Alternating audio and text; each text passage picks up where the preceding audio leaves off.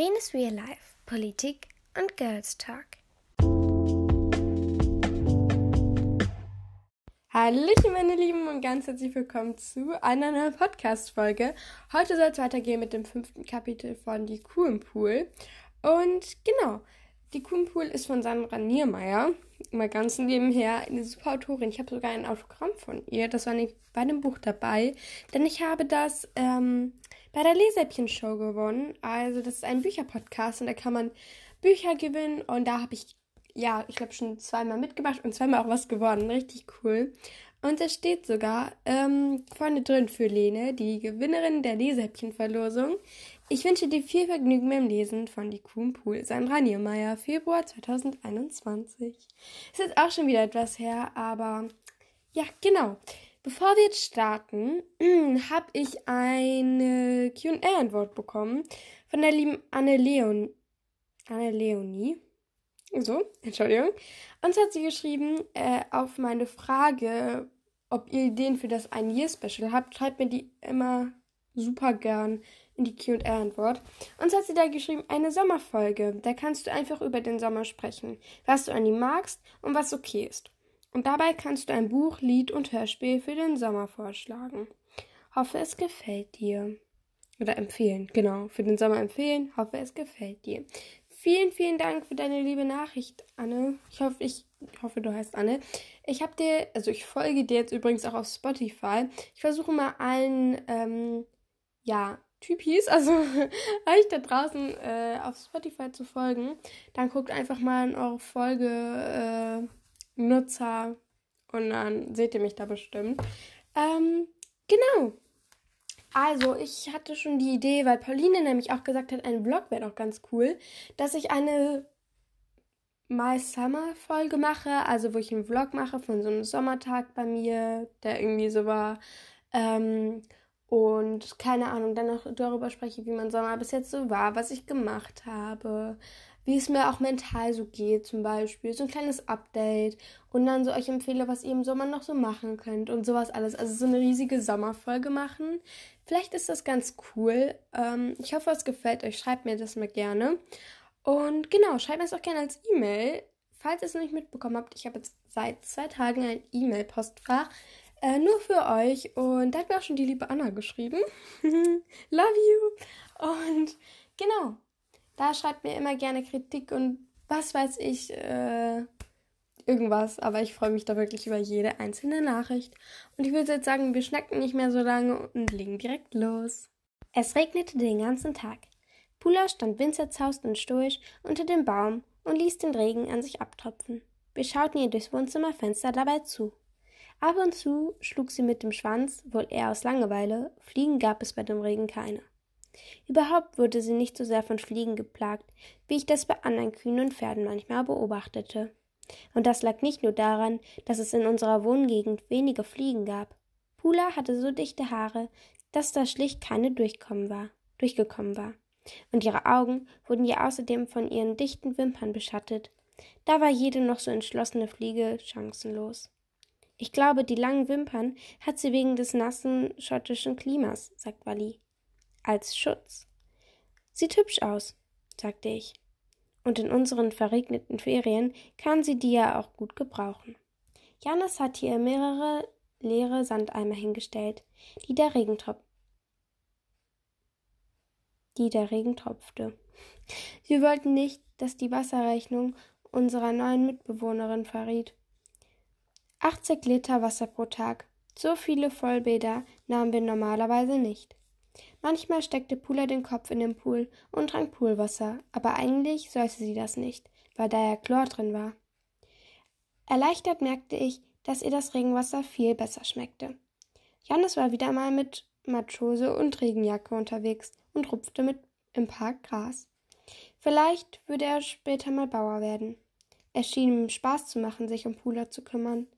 Als er zurückkam, brachte er eine Postkarte aus dem Briefkasten mit, die ganz wellig war.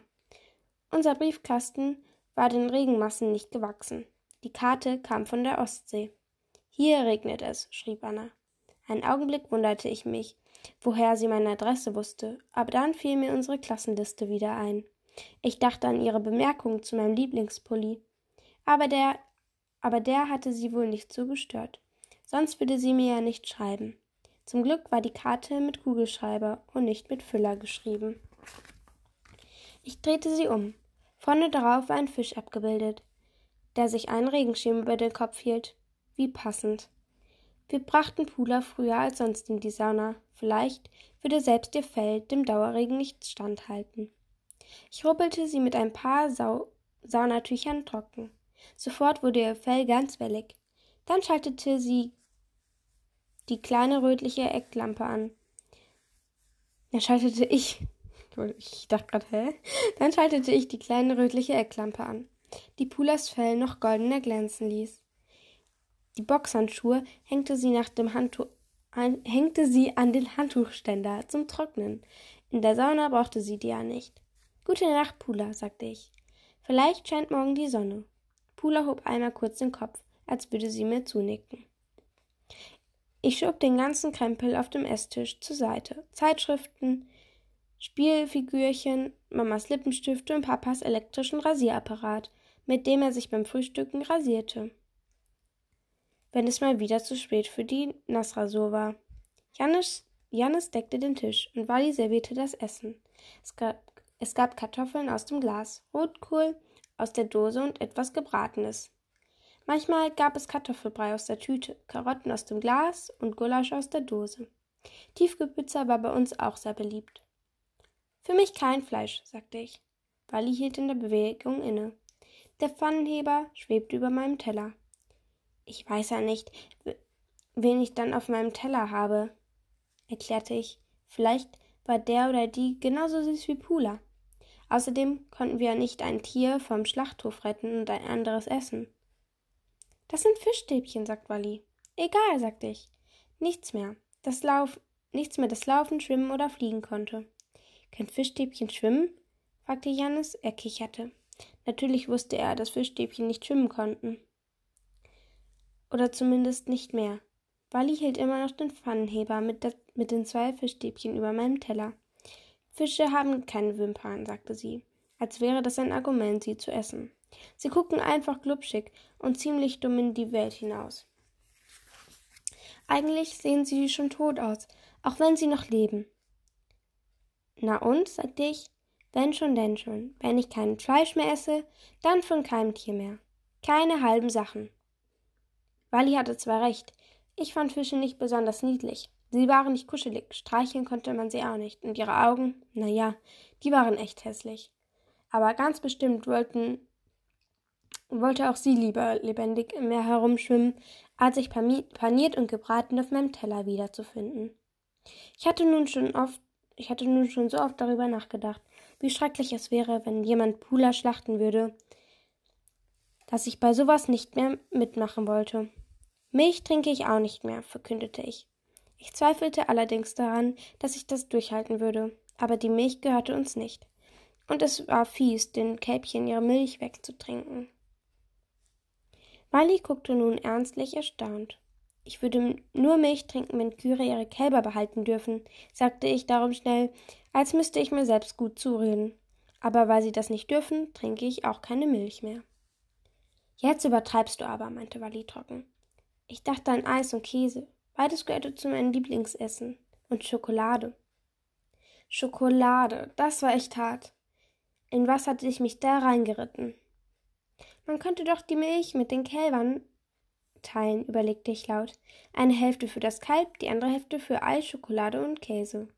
Wäre doch ein guter Kompromiss. Bali hatte inzwischen die Fischstäbchen auf ihrem Teller rutschen lassen. In Indien wird das so gemacht, sagte sie. Da teilen die Menschen die Milch mit den Kälbern. Klar, dass Wally sowas wieder wusste.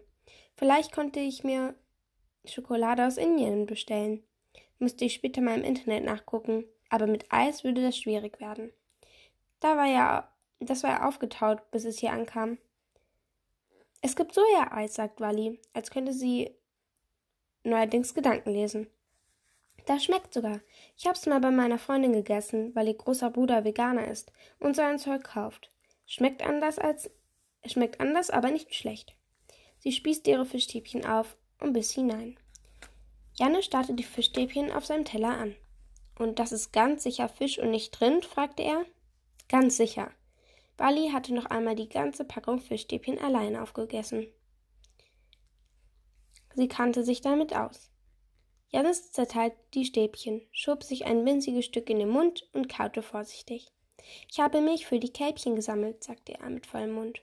Du hast was? Wally fuhr fort, fuhr hoch. Ist das der merkwürdige Geruch, der aus deinem Zimmer kommt? Mir war nachmittags auch, aufgefallen, dass er aus Janes Kinderzimmer kommt. Komischer als sonst roch. Meine Güte. Wir lüfteten zwar alle drei nicht besonders regelmäßig, man konnte ja nicht an alles denken, aber der Geruch aus Janes Zimmer war strenger als der, als der alter Socken, liegen gebliebene Apfelreste und der fauler Bananenschalen. Er erklärte uns, dass er seinen heißen Kakao und die ganze Milch aus dem Kühlschrank in zwei große Eimer gegossen hatte. Die Eimer wollte er bei einem Bauern vorbeibringen und sie den Kälbern geben. Es ist doch gemein, dass, die, dass ich den Kälbchen die ganze Milch wegtrinke, meinte er. Die gibt die Kuh schließlich für sie und nicht für mich. Wally rollte mit den Augen. Das geht so nicht, sagte sie. Doch, mit dem Fahrrad, antwortete er. Die Eimer hänge ich an den Lenker. Wally schüttelte den Kopf. Manchmal merkte man Janis doch, dass er eben erst sechs war. Kälber mögen keinen Kakao, sagte sie. Und die Milch ist außerdem abgekocht. Pasteu pasteurisiert oder wie das heißt oder homogenisiert? Keine Ahnung. Muss ich nochmal nachgucken, aber das ist jedenfalls nicht gut fürs Kälbchen. Jannis schaute zerknirscht. Ich will jedenfalls morgen keinen Kakao mehr, sagte er dann. Lieber Orangensaft, Kirschsaft geht auch. Also Rike, kein Fleisch und keine Milch mehr. Und Janis, nur noch Orangensaft? sagte Wally, die die Einkäufe erledigte und offenbar gerade die Einkaufsliste in ihrem Kopf durchging. Und was? Schüttest du in dein Müsli? fragte sie Janis. Janis zögerte. Trocken? fragte er dann. Die Crunchies kann man auch trocken essen. Viel Spaß, meinte Wally. Leg einen Staubsauger daneben, falls es aus deinem Mund staubt. Wally kaute genüsslich ihre Fischstäbchen. Jedenfalls muss ich jetzt noch muss ich jetzt nicht mehr überlegen, was ich koche, weil kaum noch etwas übrig bleibt. Gib dann halt immer das Gleiche. Sie wirkte jetzt zufrieden. Sie wirkte sehr zufrieden. Wir schüttelten den Kakao ins Klo. Da hatte die da hatten die Kühe ganz umsonst Milch gegeben, und die Kälbchen hatten jetzt auch nichts davon gehabt. Plötzlich hörten wir ein lautes Mu aus der Sauna. Das hatte Pula noch nie gemacht. Sie mute in der Sauna einfach nicht. Wir liefen nach unten. Pula hatte sich mit einem Horn im Ofengitter verhakt und kam nicht mehr los. Ich riss das Gitter aus der Wand und stellte es mit Wally zusammen nach draußen. Die Sauna wurde sowieso nie, nie genutzt. Wann hätten unsere Eltern auch schon Zeit gehabt, in die Sauna zu gehen? Wir streichelten Pula. Sie hätte wohl gerne mehr Platz gehabt. Die Sauna war groß, aber für ein Hochlandrind eben doch eng. Es ging ihr nicht besser als manche einge eingefärchten Milchkühe, die in ihren Boxen standen und den ganzen Tag nichts anderes machten, außer fressen und Milch geben. Oben schellte die Haustürklingel. Wally sah mich erschrocken an. Wer war denn das um diese Uhrzeit? Der Briefträger, der Briefträger nicht, und Mama und Papa hatten einen Schlüssel. Wir schoben Pula halb unter die Liegebank, als wäre sie dort unauffälliger. Dann drückten wir die Saunatür zu und rannten nach oben. So Leute, ich habe heute kein Cut gemacht. Ich habe alles ganz am Stück vorgelesen. Ich kann nicht mehr. So Leute, ich nehme jetzt noch eine Podcast-Folge für euch auf. Ähm, und das nächste Kapitel. Meine Stimme ist jetzt schon am Ende, aber egal. Wie gesagt, schreibt mir gerne eine E-Mail. Ich freue mich da riesig. Und schreibt mir eine Idee für das Ein Jahr-Special in die Kommentare, sage ich jetzt einfach mal. Oder als E-Mail. Und genau, ich wünsche euch noch einen wunderschönen Tag. Ich habe euch lieb und wir sehen uns in der nächsten Folge. Ciao, Kakao.